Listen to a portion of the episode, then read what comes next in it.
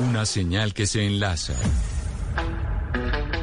Regiones conectadas a través de un dial. A partir de este momento, Oscar Montes, Ana Cristina Restrepo, Hugo Mario Palomar, Valeria Santos, Gonzalo Lázari y Camila Zuluaga analizan y debaten. El tema del día. Colombia está al aire. 12 del día 17 minutos. Gracias a ustedes por seguir conectados con nosotros hoy aquí en Mañanas Blue. Les damos también la bienvenida a aquellos que se conectan a Noticias Caracol ahora, que nos ven en la noche a través de este canal eh, digital. Y hoy es viernes y Gonzalo, pongámosle música a este viernes porque vamos a hablar con la autora de un libro que ha llegado a nuestras manos que se llama El peso de los demás.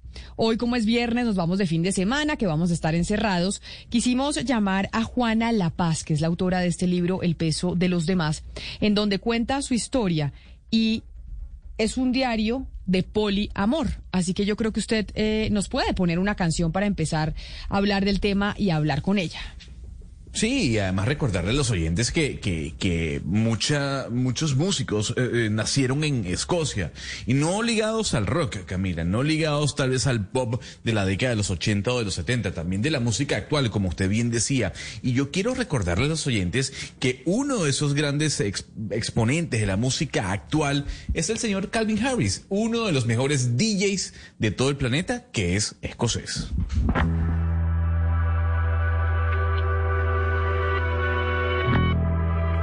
Y con Calvis Harris de fondo, Ana Cristina, usted le tiene el libro en las manos, El peso de los demás, que nos llegó a nosotras como, como mujeres, tal vez como testimonio de lo que vivió otra mujer en su matrimonio.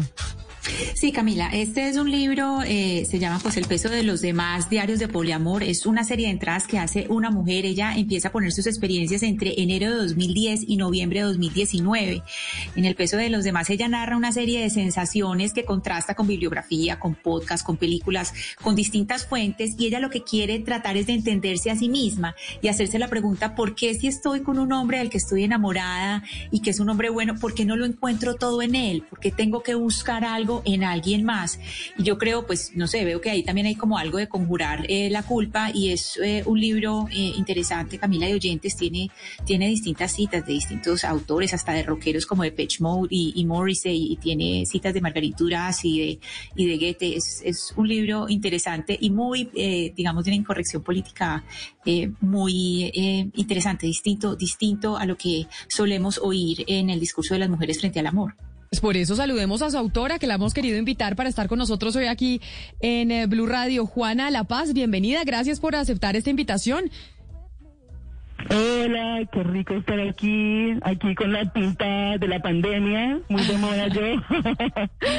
Pero sí, gracias por tenerme y pues para darme ese espacio para contarles de, este libro que pues sí, me ha tomado mucho, mucho, mucho, mucho tiempo de mi vida. Eh, narrarlo de alguna manera. Juana, antes de que entremos en el libro y en los diarios del poliamor, ¿cómo se puede definir el poliamor? ¿Cómo se define? Bueno, la definición así, digamos que diccionario es el amar a varias personas al mismo tiempo, de, una, de la misma manera en que una mamá o un papá pueden amar a todos sus hijos al mismo tiempo. Sea, nosotros tenemos una idea quizás muy cultural de que el amor hacia una pareja o hacia una persona, o que el amor en general es, finito y que no tiene un límite, pero la verdad es que nuestro corazón, pues nuestro amor a, a, a pues ahonda a, a, querer a todos si queremos, ¿no? Eso es una decisión realmente. Es una decisión, pero se puede, y ahí es la gran pregunta que se tiene, que tiene mucha gente y es, ¿se puede amar a dos personas a la vez? ¿Eso es posible después de todo el estudio que usted hizo para publicar este libro? Se puede, sí, o sea, que sea posible totalmente, pero que, que sea fácil de hacerlo basado en nuestros conceptos culturales, eso sí es la dificultad que, que yo encontré. Eh, o sea, porque una cosa es yo, decir, yo, que yo puedo amar a varias personas, pero cuando ya yo soy la persona que estoy siendo compartida o la atención mía está siendo compartida por otra persona, pues ahí ya viene el tema de, de la inseguridad y de los celos y de la posesión. ¿No? Entonces es más fácil decir, ah, yo, yo puedo tener tres novios, pero yo ser la novia de un man que tiene otras dos novias, ahí es otro, otro cuento completamente diferente, ¿no? Tienen muchas preguntas mis compañeros de la mesa de trabajo, pero antes de darle paso a ellos, yo quiero preguntarle, Juana, cómo ha sido el proceso o qué tan duro fue, más allá de todo lo del poliamor, es publicar este libro, ya que, por ejemplo, su familia supiera que usted eh, pues contó toda su historia de cómo fue el, el proceso de encontrar el poliamor y demás. ¿Cómo, así, cómo, ¿Cómo fue de duro o de fácil? ¿Qué tanto la apoyaron o no en la publicación de este texto? Yo como colombiana y como muchos colombianos vengo de una familia hiperconservadora, hipercatólica por ambos lados, entonces la verdad por eso tengo en parte esta pinta, es porque pues ellos no saben, eh, bueno pues saben que escribí, que me dediqué muchos años a escribir y que estaba pasando por este proceso, pero no saben eh, con muchos detalles eh, lo que pasó y que lo he escrito y que lo he publicado, entonces pues realmente a través de este libro pues no, no quiere tener fama, de pronto Gloria sí, pero no fama, entonces pues algunos amigos saben, pero realmente prácticamente nadie de las personas que conozco han leído este libro porque quiero que sea una cosa completamente privada. Tengo una hija que, que en este momento no siento que está en el momento de, absorber esta información, pero sin embargo, sí me parece que sí es muy importante que ella algún día lea esto porque a mí, antes de me casar y comprometerme a tener una familia, me había encantado leer una cosa de este estilo, porque el libro no solamente es sobre poliamor, o sea, es una, es una es un diario de tratar de tener una relación poliamorosa para tratar de salvar mi matrimonio con una hija eh, y todo lo que pasó en consecuencia. O sea, el libro se fue escribiendo solito, todo lo que pasó, absolutamente todo lo que pasó en el libro fue verídico. Y yo estaba escribiendo el diario porque sentía que no podía comunicarme con nadie al respecto, porque la verdad, como dijiste al principio, el libro tiene un punto de culpabilidad por todas partes, porque era así como que, bueno, si el man con el que estoy casada, con el que elegí casarme, tener una hija, que toda mi familia ama, que es una persona realmente hasta el sol una persona maravillosa, eh, porque, porque tengo estos deseos de estar con otra persona sexualmente y, y, lo sentía eso porque me sentía desconectada, porque al final me di cuenta de que no teníamos realmente tantas cosas en común, las personas que, eh, o las cosas que al principio nos, nos atraían ya nos dejaron de atraer y la culpabilidad de dejar un, eh, un matrimonio con una bebé me parecía inconcebible, por eso se me ocurrió esta otra idea a través de conocer libros como que, ah, de pronto puedo tener una relación abierta una relación poliamorosa, ¿por qué no? Pero Juana, eh, entonces, entonces la razón por la cual usted está con tapabocas, con gafas y está saliendo con esta pinta es porque su familia no sabe que usted escribió este libro o lo que pasa es que hay gente allegada a usted que no conoce esta historia y que no sabe específicamente que es usted. ¿Me, puede repetir la pregunta? Claro, la razón por la cual usted está con tapabocas, con las gafas, etcétera, es porque su familia no sabe que usted escribió este libro, no sabe que usted vivió todo lo que usted narra en este libro sobre una vida poliamorosa, o porque hay gente cercana que, que no sabe que es usted. Correcto, correcto, porque sí, mi familia no sabe que lo escribí, que lo publiqué, que he pasado todo esto y, y, y pues no, no quiero que no me parece necesario que lo sepan, la verdad. es una cosa eh, privada, pero al mismo tiempo lo quiero hacer público para personas que no me conocen porque eh, toda la, la locura de decidir publicar esto es porque me di cuenta después de todo lo que estudié y todo lo que aprendí, es que realmente vale la pena ser compartido de pronto alguien me puede ayudar a mí. Realmente todo este claro, transformó mi vida completamente, entonces... Pero, pero déjame aclarar algo, porque, porque siento un poco que el libro puede llegar a ser una invitación a romper unos tabús y ese imaginario colectivo de que los seres humanos tenemos que ser monógamos cuando ya está probado que somos una minoría, los que son monógamos. Eh, somos, no me incluyo porque eso no es verdad, uno no sabe si es monógamo o no, pero pero lo que le pregunto es, ¿cómo hace usted a, través del libro una invitación a romper esos tabús, esos esquemas tradicionales si usted misma no los puede romper dentro de su casa? Es decir, uno cómo va a leer su libro de pronto a tratar de experimentar esto y quitarse todos estos esquemas, si igual pues usted dice, yo todavía no soy capaz ni siquiera de contarle a mi hija o a mi familia más cercana. Bueno, o sea, para aclarar, este libro no es un libro a favor de la poliamoría o de las relaciones abiertas, es una experiencia. Yo no estoy abogando por, por nada de, estos temas específicos. Eh, la idea de, tener una relación poliamorosa, y en estos momentos yo no estoy en una relación poliamorosa, eso fue un experimento. Es básicamente, todo este libro empezó como un experimento eh, conmigo misma.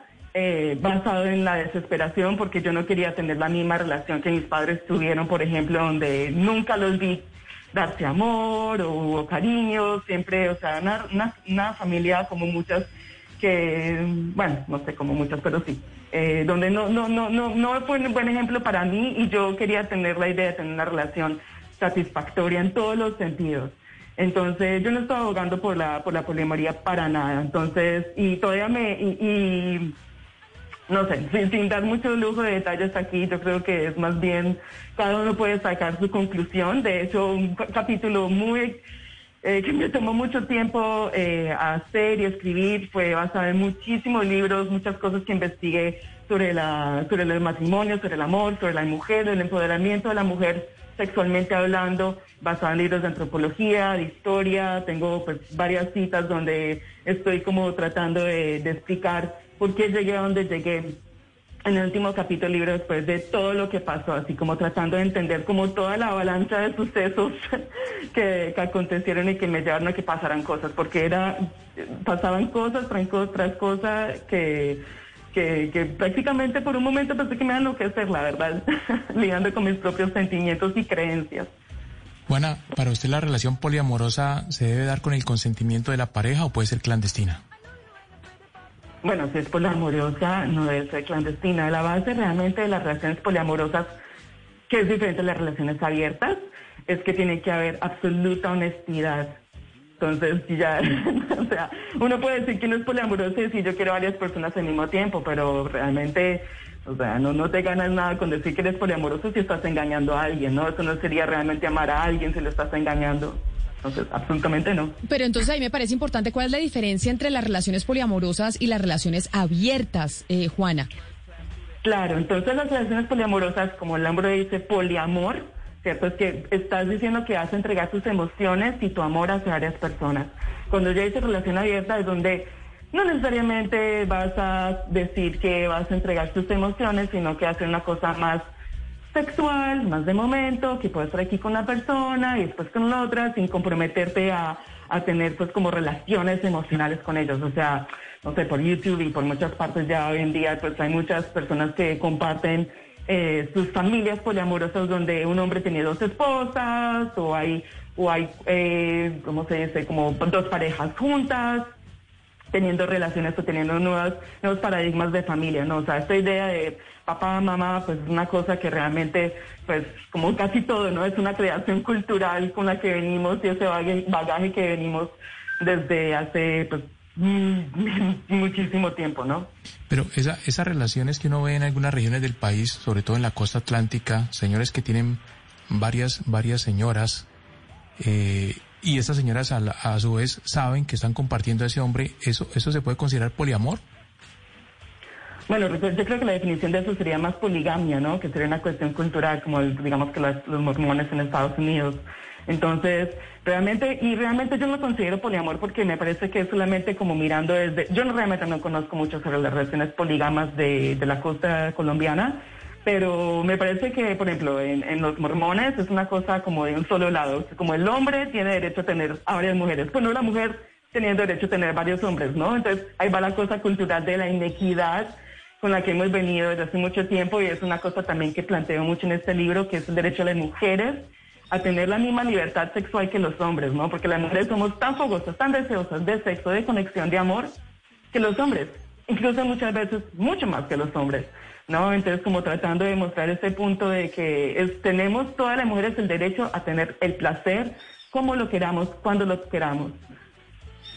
Sí, Juana, quisiera que nos concentráramos un poco en eso, en, en, lo que veo que es la almendra del libro, que es la fidelidad, pero en las mujeres, es, es, concentrado en las mujeres y que eso básicamente es un asunto cultural. Y uno ve que hay varios elementos, uno puede decir el elemento económico, que es la fidelidad para organizar, digamos, mejor las finanzas o la fidelidad por salud, pues para que sea sexo con menos personas, o la fidelidad por un asunto religioso que siempre recae sobre las mujeres la culpa.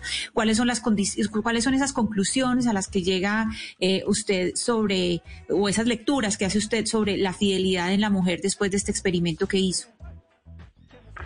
Eh, pues mi conclusión, hay una, de hecho hay una cita de una persona que, ah, es una persona súper famosa eh, de Cali, si ustedes me ayudan, es un caleño que escribió, que dijo algo así como que los hombres, si un hombre es infiel, o si un hombre tiene varias mujeres, es del putas. Si una mujer tiene varios hombres, es una puta. Entonces, básicamente la conclusión para mí es darme la libertad, darnos como mujeres la libertad de decir, sí, nosotros también podemos ser infieles como los hombres, ¿por qué no? O sea, no estoy abogando para que seamos infieles, de hecho, cero. Para mí, de hecho, parte del libro y parte de, proponerle a, a, mi marido una relación poliamorosa era tener absoluta transparencia. Porque yo pensé, yo empecé con la idea de, bueno, no, tal vez es mejor si no estoy satisfecha con mi marido, mejor tengo un amante, probé por un momentico hacer eso, me fue horrible porque no podía con la culpabilidad y sentirme deshonesta porque realmente la base de un matrimonio es tener una amistad con alguien, entonces sentía que al ser deshonesta pues no estaba siendo amiga de él. Entonces, eh, pero, pero sí, con, con respecto a la fidelidad, vuelvo, vuelvo a mencionar que es una cuestión completamente cultural y de injusticia, ¿cierto? Realmente, desde que, del hecho de que, desde que empezó la revolución agrícola y que los hombres empezaron a decir que teníamos, tenían derecho a poseer a las mujeres, ¿no? Y que ha venido, pues, que las mujeres hemos sido objetos de los hombres y por ende los hombres han sentido la libertad de ser infieles y no ser castigados tan horriblemente eh, como las mujeres hemos sido. Eh, Juana, yo no le quiero dañar eh, el libro a nadie porque pues espero que se lo lean el peso de los demás, pero ¿usted sigue con su esposo? ¿Usted sigue con su esposo en este momento después de todo el proceso de experimentar una relación poliamorosa? no te voy a responder a esa pregunta, porque ya sí, ya diría, ya, ya contaría mucho sobre lo que está pasando en el libro, la verdad. es una parte muy, muy importante.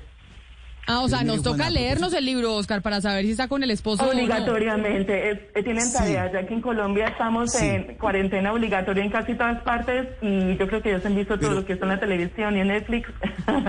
Hay que practicar. Pero Juana, no le voy a preguntar, no le voy a preguntar eh, cuál es su situación en este momento con quién era su pareja en ese momento, pero sí me gustaría que nos contara el rol que ella, que esa, que su pareja jugó en el momento en que usted tomó la decisión de que se podía hacer poliamorosa. Es decir, en, ese momento, ¿qué papel desempeñó él? Él, no ahora, sino en ese momento. Eh, bueno, o sea, también sin contar muchos detalles del libro, pues bueno, o sea, yo al principio, como la, idea fue completamente mía, yo fui la que empecé así como, oh no, me siento insatisfecha. Eh, al principio realmente fue un proceso de, convencerlo, que me tomó casi un año de empezar a decir, oye, así como en conversaciones pasando, así como cenando o alguna cosa, y se le, oye, ¿has oído sobre las relaciones poliamorosas? Nunca he escuchado eso, ¿qué opinas? ¿Qué querías? Y como, como testeándolo a ver qué opinaba. Y pues sí, se tomó, le tomó un buen, al principio era así como, hey, no me hables de eso, o sea, no me interesa, ¿de qué estás hablando? Estás loca. Juana, perdón un segundo y le interrumpo. Su insatisfacción era emocional, afectiva, sexual. ¿De qué tipo de insatisfacción estamos hablando? Bueno, al principio eh, sentía que era una satisfacción sexual, pero después me di cuenta que era una insatisfacción de sentirme conectada con mi esposo, como que ya yo lo estaba dejando de ver como si fuera mi amigo, como que no teníamos, no sentía que tenía cosas en común con él. O sea, realmente lo, lo que pasó, o sea, nos conocimos y estuvimos juntos bueno, es, muchísimo tiempo antes de casarnos y tuvimos una relación de esas que la gente decía, wow, qué relación tan linda, ejemplar, realmente. Entonces, pues después de, volviendo a la pregunta anterior, eh, después de tratar de convencerlo por mucho tiempo, pues él dijo que listo, pues porque yo empecé básicamente a decirle, bueno, si, si no te parece que tengamos, y ya confesándole que no me sentía contenta con nuestra relación, y que quería tener como otros amigos con quien conectar y con los cuales pudiera tener sexo, pues Y le dije, bueno, pues si no, si no podemos tener eso, pues entonces la alternativa más normal es que nos divorciemos. Y él no quería divorciarse porque pues teníamos una niña súper chiquitica, o sea, menos de dos años, y él quería seguir viviendo, él, él es un padre increíble y quería estar eh, viviendo con su hija tiempo completo, normal, como una familia normal. Yo también añoraba tener una familia normal y feliz y dijo, bueno, pues entonces probemos esto. O sea, de- de- me tocó hasta darle libros y como lee estos libros que te recomiendo. Hay un libro, por ejemplo, muy, muy seminal para mí que, que, que influenció mucho toda esta historia que está muy interesante, que se llama La puta ética, por ejemplo. Otro que se llama Abriéndote, de unos autores eh, de Estados Unidos, creo que son californianas, viejos ya, ¿no? La puta ética es un libro de los 60, como toda esta historia de la revolución sexual, donde son mujeres donde está, que están diciendo, hey, hay otras posibilidades, hay otras alternativas de estar en la vida, que no son las típicas que nos han dicho que tenemos que seguir. Ana, pero me preguntan, perdóneme Hugo Mari, me preguntan muchos oyentes porque no han podido entender como la diferencia entre la relación abierta y la relación poliamorosa. Y yo quiero preguntarle, una relación poliamorosa es en la que usted está en varias relaciones al tiempo, pero usted en esas varias relaciones tiene un compromiso y una entrega amorosa. O sea, no es una relación de una noche que me tuve una relación sexual y chao, sino que de verdad es una relación de pareja con cada uno de ellos o ellas. Correcto, correcto, correcto, donde, donde ninguna de las personas, digamos que si yo tuviera dos, tres novios, a todos los querría como si fueran, haz de cuenta una mamá que tiene tres hijos y a los tres hijos los quiere por igual. Lo quiero porque sí, porque tienes sus cualidades y no hay preferencia, no hay prioridad, a todos los quieres por igual. En cambio, en la relación abierta, como el nombre dice, también es abierta, más flexible, a donde tú puedes salir con el uno, con el otro, no hay, no hay emociones realmente tanto de por medio donde tú le digas, o sea, tienes tu pareja principal en la relación abierta y tienes otras personas con las cuales puedes ir de rumba no que otra vez y acostarte con ellas. Pero entonces, Esa es la diferencia. pero entonces, eh, Oscar, lo que pasa es que acá tenemos la novedad de que es una mujer, pero en la costa y también en el Medio Oriente es súper aceptado que un señor tenga dos familias y que y por el tema del machismo se permite, incluso muchas veces las dos mujeres saben de las dos familias y son establecidas con hijos y las dos sucursales son igual de importantes. Ahí es donde estamos Claro, hablando de poliamor que se le permite a los hombres, pero a las mujeres ahí ya no tanto. Pero Camila, yo sí creo que el concepto en este caso sería la poligamia, porque es que escuchando a Juana, ella está hablando de, de una reciprocidad en toda la relación. Es decir, ella con su pareja más otras personas vinculadas a una misma relación. En el caso de la poligamia, que es una figura pues que se da mucho en la región Caribe, es eh, un hombre con varias con varias esposas. No, pero entiendo que eso es lo mismo del con- con poliamor, ¿o no, Juana? Es una, o sea, no es que el marido de Juana estuviera también teniendo una relación con el otro novio de Juana, no. Ella tenía dos novios aparte y ellos no tenían relación conjunta, ¿o sí, Juana? No, entiendo que sí. No, no, no. No. No, es, lo- es lo mismo, es lo mismo que lo que, lo que pasa en, en, en muchos sectores de la costa. Es un hombre que tiene dos casas y en las dos casas tiene hijos y a las dos mujeres las quiere. En este caso es que es, el- es, es una mujer, Hugo Mario. Y entonces por En- eso entonces pareciese más, ra- más raro, porque a los hombres se lo hemos aceptado históricamente. Pero Juana, hablaríamos en este caso de Juana con varios compañeros. Ella sola. Sí. Bueno, Hilda, pero también, pero la- va, ahí va la diferencia entonces entre la poligamia y el poliamor. Entonces, porque la poli- poligamia es muy basada en que el hombre, solo el hombre, puede tener varias esposas. En cambio, en el poliamor, yo puedo tener dos, tres novios y mi esposo puede tener otra novia, otras novias, ¿no? Que todos tenemos los mismos derechos de amar y ser amados recíprocamente. Inclusive que mi novio pueda ser un amigo de mi esposo y que se quieran como, como hermanos, qué sé yo. Esa es, la, esa es la diferencia. O sea, la poligamia es una cuestión que, viene siendo un poco más eh, centrada en los hombres que el poliamor. El poliamor es equitativo. Sí, pe- pero, pero hay, un- hay, un, hay un tema que no, no, no acabo de entender, Juana. O sea, en la relación de pareja, usted además del sexo comparte otros aspectos, los familiares, los económicos. ¿Qué pasa cuando hay relaciones simultáneas, cuando hay poliamor? Con esos otros aspectos. Eh, o sea, la idea es como darle prioridad a todos y tener algún tipo de, de acuerdo entre todos. O sea, se basa en muchísima comunicación, en donde todos estén hablando con todos sobre horarios, por ejemplo, de cómo dividir el tiempo, de cómo dividir las, las finanzas, donde, repito, la idea de poliamor es donde haya equidad de amor eh, para todos, donde haya abundancia de amor. Esa es como la, la idea principal. Juana, pero yo sí quiero hablar del sexo, eh, porque sin duda alguna el sexo es muy importante. Entonces yo quiero saber cuánto componente, cuánto componente sexual hay dentro de una relación poliamorosa. O sea, eh, el paso se da por experimentar otras eh, sensaciones sexuales, por probar otros cuerpos. O sea, inicia el, el primer paso es por un tema sexual, ¿no?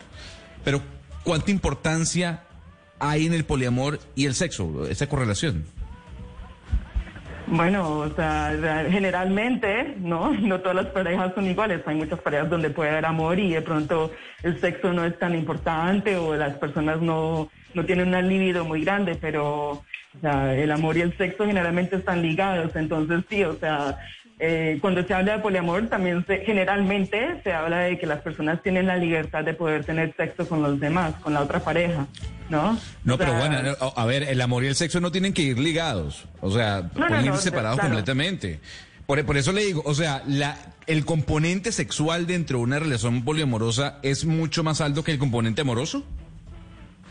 No, no tiene que ser más alto, puede ser, o sea, todas las parejas son diferentes, pueden haber parejas donde, digamos que tú sientas mucho amor hacia alguien, pero no tengas ganas de estar eh, teniendo sexo con ella todo el rato, por ejemplo.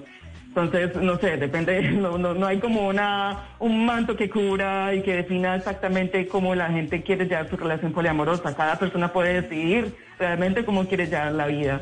O sea, yo creo que el, el tema aquí más importante del libro es que todas las personas tengamos la conciencia de que la vida en este planeta es muy fugaz, es solamente una, y que debemos vivir la vida con absoluta libertad para hacer lo que queramos de una manera honesta con uno mismo y con los demás, dejándonos llevar de todos los preceptos sociales y culturales con los que hemos pero, crecido, Pero Juana, pero eso, ¿cómo hacerlo? Si realmente, pues eso, si se lo acepta su pareja y su pareja piensa exactamente igual que usted y las tres parejas con las que tiene establecida una relación, pues poliamorosa se lo aceptan, pero está muy difícil que en un país como Colombia, y no solo en un país como Colombia, en muchos en el mundo, eso eh, sea aceptado socialmente. Claro, exacto. Y, por ende yo estoy aquí porque yo sé que no es aceptado socialmente y que puede tener consecuencias en mi, en mi trabajo normal, eh, en, las relaciones que tengo con otras personas. Entonces, realmente esa, eh, tiene que ser una cosa donde tú solo eh, busques otras personas con las que puedas compaginar, con las que, con las que estén, con las que también estén de acuerdo. Hay muchas personas que quieren tener una relación abierta poliamorosa o donde tengan relaciones swinger o lo que sea, simplemente no lo dicen porque les da pena, les da miedo, entonces le Pero Juana, parte de la relación de pareja y ya cuando es de muchos años usted tiene un, o tenía o no sé, porque no nos dijo, un matrimonio con una niña es también las relaciones sociales. Uno empieza a tener relación pues con su familia, obviamente los primos, los tíos, los amigos, van a comidas, uno tiene un entorno cuando tiene una relación de pareja. Cuando tiene tres o cuatro o dos, ¿cómo se maneja el entorno? O sea, ¿a cuál llevo a la fiesta? Todos saben que tengo dos y uno se va a la comida y el otro no. ¿Cómo funciona esa parte? Pues mira, francamente, a mí no me tocó nunca llegar a ese punto de presentarle a mi familia ni a mis amigos mi segunda, mi tercera, lo que sea, persona que conocí. Eh, yo no puedo hablar como por los demás que tienen relaciones abiertas, o sea, como te digo, he visto en, así investigando en videitos por ahí en YouTube en Instagram que hay muchas personas sobre todo en Estados Unidos, realmente en Colombia o en otros países no conozco a nadie que, que esté tan abierto a esta historia donde empiezan a, donde hacen eso. El otro día, por ejemplo, hay una pareja de dos mujeres y un hombre donde tuvieron un matrimonio y estaban todas las familias, una, una, una, una familia que parecía como mexicano-americana y realmente es una cuestión donde uno no sé, como, como repito, o sea, como que empiece uno de a poquitos a ser honesto y a no tener miedo a lo que diga la gente de uno a mí me da miedo lo que diga la gente de mí solamente porque me da. Simplemente tener que tener esa conversación con gente que, no sé, me da, me da literal pereza. Tener que exponerme no me interesa para nada la fama, entonces por eso me estoy aquí cubriéndome y no quiero ser abierta con eso porque en el trabajo que tengo normal no sería aceptado y no estoy para ponerme a luchar contra eso en estos momentos y quedarme viviendo bajo un puente. precisamente, precisamente Juana le quería preguntar eso porque es que el libro, uno cuando lee el libro ve que hay, hay un trámite, una forma de tramitar, una, una necesidad de libertad, es decir, usted quiere ser libre y lo ha dicho varias veces en este programa, es esa búsqueda, pero el hecho de que usted se esté cubriendo acá ya nos ha dicho muchas razones, entre esas razones al principio del programa usted dijo, tengo, tengo una niña chiquita que no sé qué tan chiquita esté la niña ahora, esa conversación de la libertad de la mujer, eh, ¿cuándo la va a tener con su hija? Es decir, ¿cuándo va a ser capaz de dar esta entrevista eh, sin las gafas y sin el eh, tapabocas, sin, sin cubrirse? ¿Cuándo se va a tramitar verdaderamente esa, esa libertad y que pueda conversar abiertamente de este tema que usted propone que es tan importante? Eh, cuando sea un adolescente. La verdad me el momento perfecto para empezar a hablar de eso. Y hoy en día los niños están tan avanzados culturalmente y ya saben tantas cosas que me parece que no va a ser tan difícil hablarlo con ella, más que darme miedo de que ya vea esta entrevista que no dudo mucho que pase, la verdad. Este, es más, es más como el tener que pensar en, mi familia y lo que van a decir ellos y la forma en que vayan a, a empezar a relacionarse conmigo. No quiero que cambie eso, que ya todo está bien, pero sí, definitiva y absolutamente eso es un libro que sí quiero que mi hija algún día, más, más como adulta, lo lea, porque sí hay partes súper explícitas en el libro. Este es un diario donde hay veces que puse con lujo de detalles cosas sexuales que me estaban ocurriendo porque me parecían así como que, wow, qué interesante, qué lo quiero que pase esto y que de pronto se puede ir como por el lado de la erótica pero pues no es erótica del todo porque son cosas totalmente eh, reales que ocurrieron, pero es más como hablar como del hecho de que como mujer esas cosas nos gustan, las cosas sexuales, la, aventura, la emoción. Eh, realmente la mayoría de los, libros que son escritos eh, de erótica son escritos por mujeres para mejor, para mujeres. La mayoría de los juguetes sexuales que venden son de mujeres, para mujeres. Entonces, o sea, como tener en cuenta de que la libertad sexual es algo que se debe practicar. Yo no necesito eh, justificarme ante la sociedad. Yo siento que tengo en este momento libertad sexual y estoy viendo una vida sexual plena y en parte fue por todo el proceso que viví.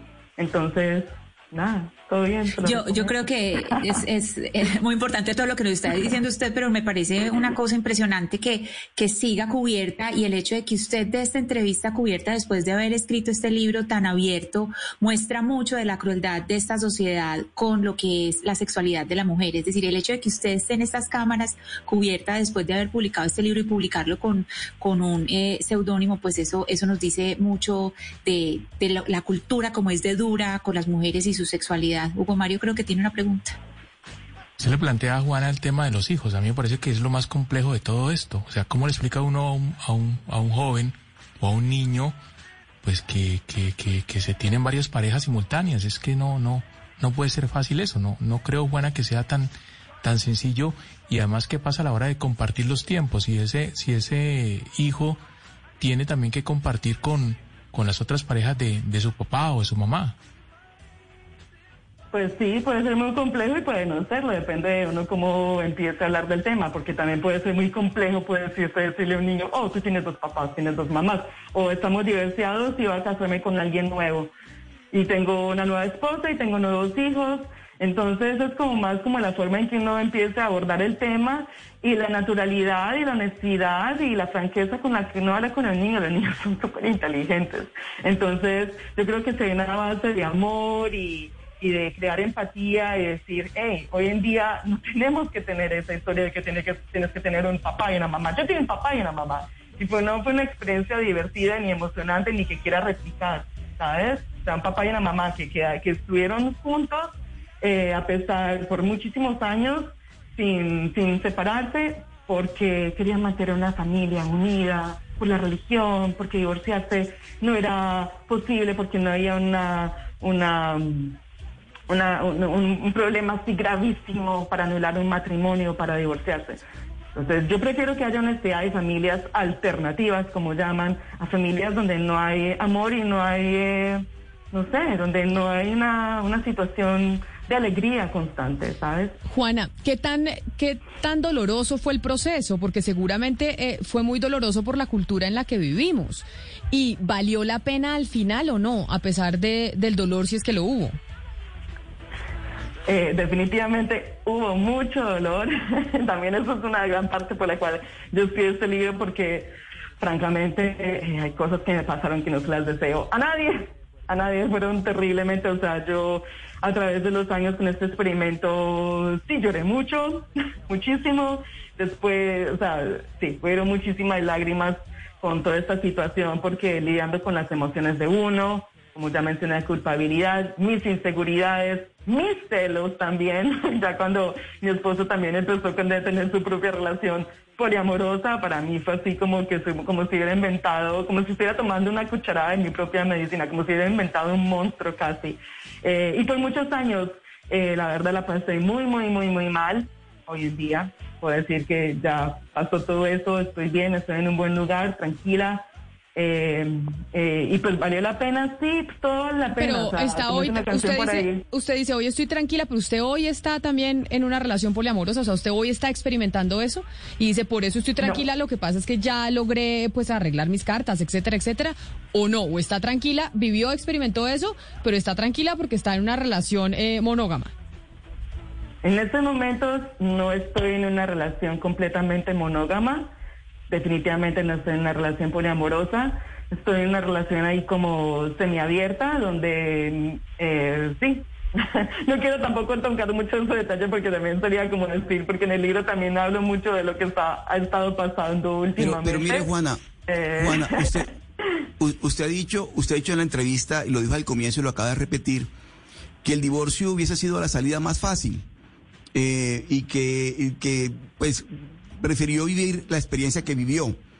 Pero ¿no cree usted, y se lo digo con toda la franqueza del mundo, Juana, que el divorcio era la, era la salida, era la mejor salida, antes de involucrar a, otras personas, a una niña, en, una experiencia que usted quería vivir, que necesitaba vivirla, pero usted necesitaba vivirla? Entonces, cuando usted dice que el, divorcio era la, más, era la salida más fácil, de pronto no era la salida más fácil, era la mejor salida en ese momento. Y luego usted abiertamente vivir todas las experiencias que nos ha contado y que ha contado en el libro.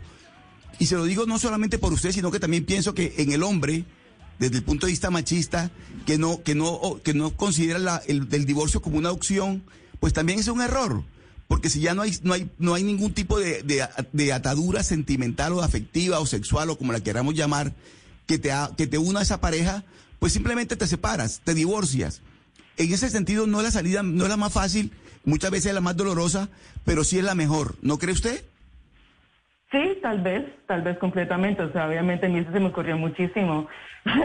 Así como que, ah, no quiero estar con mi esposo, me da tedio estar con él. Ah, yo mientras tanto mantando una niña de ocho meses, oh, estoy loca porque me está pasando esto, si es un padre increíble, todavía es una persona increíble. Pero era todo eso, ¿sabes? El pensar, ¿cómo me divorcié de una persona tan chévere? O sea, que, qué pena decirle a mi familia, oye, me quiero hacer porque la verdad este man, la verdad no me prende para nada. Me da pereza estar con él, me da pereza que llegue, digamos que no sé, un viernes por la noche y decir, hacer una película con este man. Juana, pero usted acaba de decir que usted estaba amamantando una niña de ocho meses. Yo que tengo dos hijos, el primer año es completamente hormonal, estamos pasando por de todo, no estamos en nuestro mejor momento, nos replanteamos la vida, nos cuestionamos quiénes somos. ¿No será también que todo esto estaba ocurriendo por el momento en el que usted estaba recién parida, con una niña de ocho meses en sus brazos? Total, total, total. Por eso dije, yo dije yo, bueno, no, no voy a, o sea, yo empecé con estos pensamientos cuando ella tenía, digamos, nueve meses, algo así, y pero realmente no hice nada, o sea, me la pasé, trate, trate, piense, piense, piense, no enloquecer, piense, piense, pero realmente no actué, no empecé a actuar hasta que ella ya tenía un año y pico, ¿no? Entonces, y, y claro, sí tomé totalmente en cuenta esa situación, pero, o sea, estoy loca, estoy mis hormonas, porque está pasando esto, pero si mi esposo aquí es un chévere, me ayuda a cambiar los pañales, somos un equipo, y, y esa es la razón por la cual yo no veía la opción de divorciarme como una opción porque yo, no, pues que, lo, estoy loca, me voy yo por mi lado, que una niña de dos años con mi propia casita y el man en otra casa, o sea, lo está viendo desde el punto logístico que para mí no tenía sentido divorciarme. Entonces por eso dije, no, pues yo no me quiero divorciar. Este man es súper chévere, realmente tiene muchas cosas positivas. Busquemos otra alternativa, ¿no? Eso por ahí fue la cosa, como el experimento de buscar la alternativa al divorcio. Juana, ¿ya está el libro de eh, sus diarios de poliamor en todas las librerías? Mm, desde hace ratico. Me pueden encontrar en muchas partes. Qué rico. No, pues yo creo que hay mucha gente, porque además usted nos contó todo y hay mucha gente que está diciendo, bueno, pero ¿en dónde consigo el libro para leer eh, los diarios eh, de poliamor de El peso de los demás? Y se llama El peso de los demás básicamente porque el peso de lo que, del que dirán, es a lo que usted se refiere con el título del libro de lo que dirán, de, de, las emociones de los demás, de los sentimientos que no tienen hacia los demás, que tienen hacia uno. Sí, eso es como, como ¡ah! ese único que no tiene encima de los hombros de, de, la, sí, de la gente. ¿Cierto? Uno no vive en, aislamiento, ¿no? Uno es parte de la sociedad. Entonces, todo, todo lo que pasa alrededor no está conectado con todos, todo te afecta de alguna manera. Así es, pues es Juana La Paz, la autora de este libro El peso de los demás, diarios eh, de poliamor, que nos llegó a esta mesa de trabajo y dijimos, eh, qué bueno llamar a Juana este viernes de fin de semana para recomendar su libro y pues meternos en un tema del que poco conocemos, o yo por lo menos eh, conocía muy poco.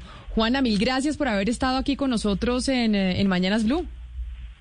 Con mucho gusto y pues si quieren saber más también se pueden meter en mi página de Instagram juana.la.paz y nada, espero que lo disfruten mucho y que aprendan mucho y gracias por tenerme aquí. Y en su página usted habla también de estos temas, es decir, está dedicada a hablar del tema del poliamor. En la página de Instagram es una página muy, que apenas estoy como trabajando muy ya poquitos pero ahí menciono cosas que tienen eh, que están en el libro y ahondo más en lo que pienso al respecto y pues no sé, después para que si alguien quiere hablar y conversar más conmigo al respecto, pues lo puede hacer, no sé, en lo que pueda ayudar, aquí estoy. Juana, mil gracias y feliz resto de día y feliz fin de semana. Lo mismo, chao, un gusto. Hugo Mario, después de escuchar a Juana y de entender unas primeras pinceladas de lo que es el poliamor, ¿le jalaría usted el poliamor o no le jalaría? No, muy interesante todo esto, Camila, respetable, pero yo me quedaría como Isabel y Felipe de, Edimburgo.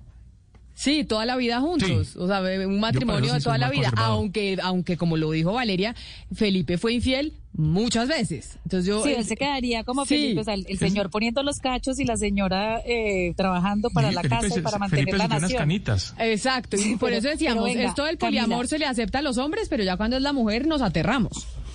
Sí, Camila, el peso de los demás, el peso de los demás se ve en una autora que nos recibe, que nos hace esta entrevista en cámara con completamente tapada. Ese es el peso de los demás. Y fíjese que el libro, a pesar de que el libro es profundamente liberal en la idea que propone, el propósito es muy conservador. Mire cuántas veces nos repitió la autora. El propósito mío es no llegar al divorcio. Es decir, el divorcio es lo que ella buscaba que no llegara a ese punto. Aunque el libro parece muy liberal, el propósito final es de, un corte supremamente conservador. Yo creo que en todas las relaciones y además de muchos años de casados y con hijos, Camila, pues uno obviamente se hace la pregunta, ¿no? O sea, hasta con la pareja, como vamos a ser monógamos toda la vida con la misma persona, etcétera, etcétera. Y yo creo, y nosotros obviamente no hemos llegado ya ni nada, pero la solución más práctica es cualquier cosa que usted haga, hágalo con una persona que uno no tenga ningún nexo, que no haya posibilidad de enamorarse, o sea, todo lo contrario, plantearía yo como una opción.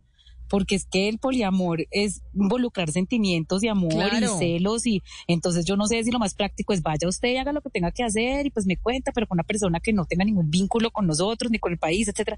O sea, eso sería para mí algo mucho más práctico antes de llegar. O sea, yo siento que ya pasó de separarse a lo más difícil que es el poliamor y no planteó nada en la mitad.